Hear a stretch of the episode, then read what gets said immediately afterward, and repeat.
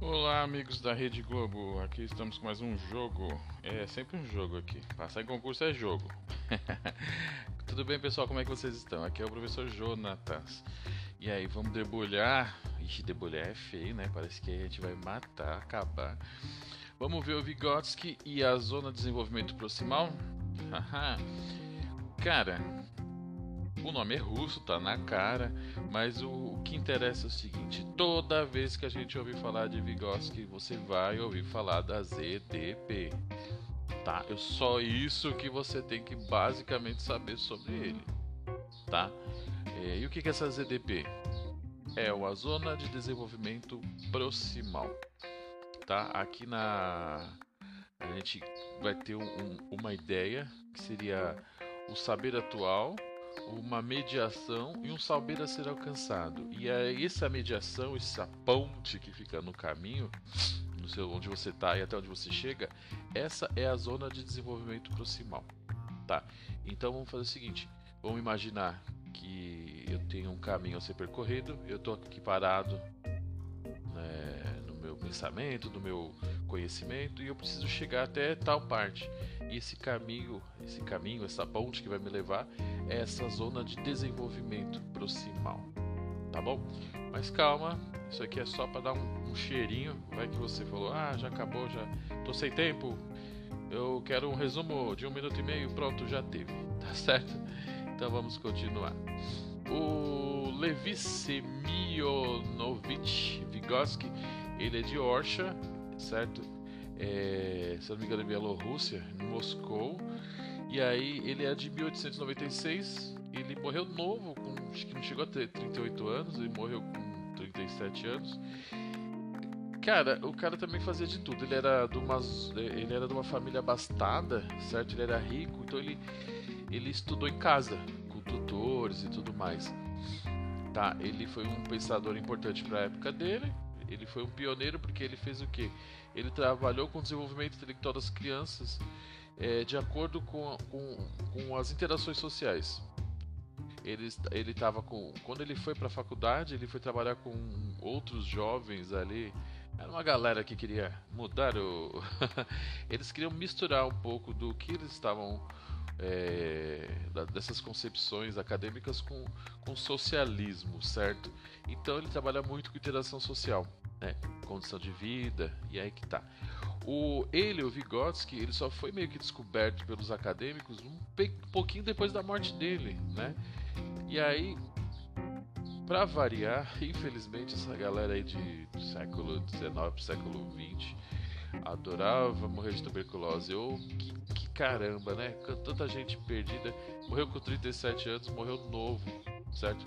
Mas a contribuição dele ficou, eu acho interessante, mas vamos frisar aquilo que a gente sempre fala. Não é questão de, de da gente achar, né? É a questão de entender o que acontece. Mas você gostando um pouquinho. É bom que a gente goste entenda um pouco de cada autor para saber a contribuição dele e por que, que eu estou estudando ele, né? Então, vamos adelante, adelante. Eu vou ter aqui, é, para quem está no áudio não dá para ver agora, mas depois eu explico melhorzinho. Eu tenho um quadro comparativo que fala do Piaget, do Vygotsky e do Vallon.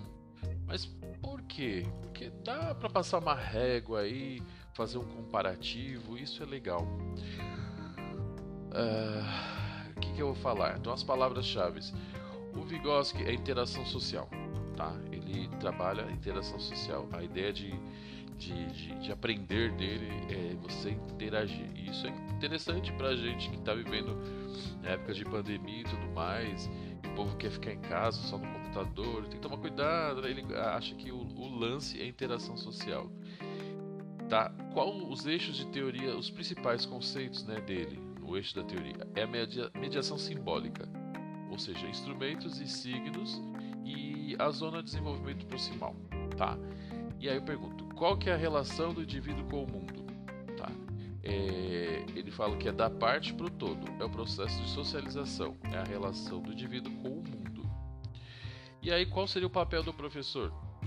O papel do professor é intervir na zona de desenvolvimento proximal, ou seja, a distância que o aluno tem onde ele está e até onde ele vai chegar. E é nessa parte que, que a gente, como posso falar, é, vai intervir. É engraçado que para o Piaget, para o Vygotsky e para o Vallon, o que, que acontece? Qual o perfil do aluno? É um participante do processo da construção do conhecimento, ele é coautor, ele é ativo e questionador. Isso que é interessante nesses três autores. Nós não vimos o Jean Piaget nem o Vallon, mas eu vou fazer esse quadro comparativo no finalzinho. O que eu estou falando agora é só do Vygotsky, tá certo? Interação social, mediação simbólica, né? processo de socialização, relação com o mundo, papel do professor, intervir na zona de desenvolvimento profissional, perfil do aluno, participar do processo de construção, ser coautor, ser ativo e questionador. Aluno que pergunta. Chato. a Hermione. Não, imagina. O aluno que pergunta é bom porque a gente pode mostrar que a gente sabe fazer essa interação. Ok? Adelante. Bom, eu fiz aquele resumão, então tudo que eu falar agora pode parecer repetido, mas a gente vai um pouquinho. A ideia aqui, como é um autor só, eu não quero demorar muito, quero que a gente tenha um foco, saber certinho o que esse camarada quer para acabar. Para o Vygotsky, a palavra-chave é interação social. O que, que é isso? Implica dizer que o desenvolvimento do indivíduo se dá através da relação dele com o outro, com o outro indivíduo, com o mundo, né, um outro elemento que não seja só ele. Para o Vygotsky também ele tem o conceito da mediação simbólica. O que, que é isso? É um conceito de intermediação, a relação homem, a relação homem e mundo, que vai acontecer de duas formas. É, o conceito de mediação simbólica trata do conceito de intermediação, né, que vai acontecer de duas formas. Como é que é isso? A primeira forma é através dos instrumentos. Nome já fala, né? São objetos, são ferramentas criadas pela necessidade de intervenção do homem com o mundo, ou seja, ação. Ou seja, aqui, ó, se toda a produção do homem é cultura, né, ela vai ser encarada como uma alargadora de possibilidades. O que, que isso quer dizer? o homem ele tem que percorrer grandes distâncias. O que, que ele fez? Ah, é muito longe. Ah, inventou o carro, o avião, né, o navio, né? É claro que não está em questão é o tempo que se levou para a constituição final dessas invenções, mas sim a necessidade. Então, a relação do homem com o mundo. Eu percebi uma necessidade, então eu fiz essa, essa mediação simbólica através de instrumentos. Ok, Jonatas, e qual é a outra forma? através dos signos ou dos símbolos. O que, que são signos e símbolos? São representações. Por exemplo, todo mundo sabe que é um símbolo, certo? O símbolo ele vai condensar o que? Um sentido. Por exemplo, você não precisa escrever masculino ou feminino. Você tem o símbolo do masculino e do feminino, certo? Você tem o símbolo do perigo. Tem. Eu consigo perceber isso. Então o que acontece? Eu vou trabalhar com o sentido e o significado do objeto e isso daí eles chamam de primeira categoria. Essa segunda categoria, os símbolos eles vão demandar uma abstração mais elaborada. Você tem que internalizar, você tem que fazer um reflexo. Alguns símbolos eles são óbvios, bem fáceis. Agora, por exemplo, noção de tempo, né? Ela é mais, você precisa de, de uma, uma abstração maior. Porque, por exemplo, tem aqui, ó, quando a gente diz a palavra mesa, a pessoa que escuta, ela já traz a memória o, um desenho da mesa. A ideia da mesa é muito fácil. Agora, se eu falo justiça, eu preciso é, trabalhar um pouco mais esse conceito. Eu tenho que abstrair um pouco mais. É complicado. Percebe? O próximo passo é que para o Vygotsky a linguagem, né, como você é, se comunica, ela é um instrumento do pensamento. Tem duas funções da linguagem: é comunicação e categorização. Comunicação funciona que jeito? É uma expressão e é o seu intercâmbio social. Se você, se o se para o Vygotsky a ideia é interação social, eu preciso da comunicação para ter esse intercâmbio. Intercâmbio porque troca, eu passo e eu recebo. E a linguagem serve também de categorização, ou seja, classificar, conceituar o mundo, né? É, representa a inteligência prática que, que a gente está falando tudo isso? Isso daqui é só uma pontezinha para chegar no que realmente eu tenho que saber de Vygotsky, que é Zona de Desenvolvimento Proximal, é a ZDP. é, quais são os dois conceitos que vão estar ligados, atrelados isso daí? É o conhecimento real e o conhecimento potencial. Tá. Lembra que eu dei no começo o exemplo? Imagina que você você quer ir, você está aqui na tua casa e você precisa ir, sei lá, num outro local. Para você chegar até lá, você tem o caminho. Então, aonde você está é o conhecimento real, aonde você quer chegar é o outro. E a gente tem um caminho a ser percorrido. Então vamos dar uma olhada. O que é o conhecimento real? É aquele que você já tem domínio, é aquele que você conhece. Por exemplo, o que já foi passado, sei fazer arroz, beleza, é o conhecimento real. Com a ajuda de outro mais experiente. Isso é muito importante. Eu preciso é, da intervenção de uma outra, de um outro elemento, de uma outra pessoa, de alguém que já tem experiência, por exemplo. Apesar de saber fazer arroz, eu só consigo fazer risoto com a ajuda da minha avó. Pois ela organiza a sequência da receita, tá? E eu não me perco. Beleza. Agora, tá vendo? Tive uma ajuda. A distância entre o conhecimento real e o conhecimento potencial é que a gente chama de zona de desenvolvimento proximal. Então, o Vygotsky diz que é um lugar imaginário onde o professor vai ter atuar. Então, veja só, lembra que eu falei? O, eu tenho o que eu sei e o professor vai perceber aonde eu posso chegar. Ó, ele sabe fazer conta de mais e de menos, adição e subtração, mas eu sei que ele vai conseguir fazer multiplicação e divisão.